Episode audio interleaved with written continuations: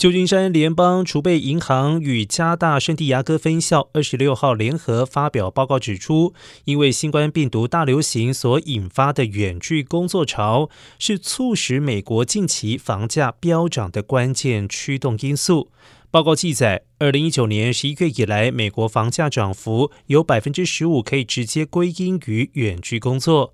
而且截至今年八月为止，美国仍然有百分之三十的工作在家完成。许多雇主和员工都预期 work from home 将成为常态，而在家工作可能会增加受薪阶级的居住需求，因为过去在办公室进行的活动，现在占用了家里的空间还有时间。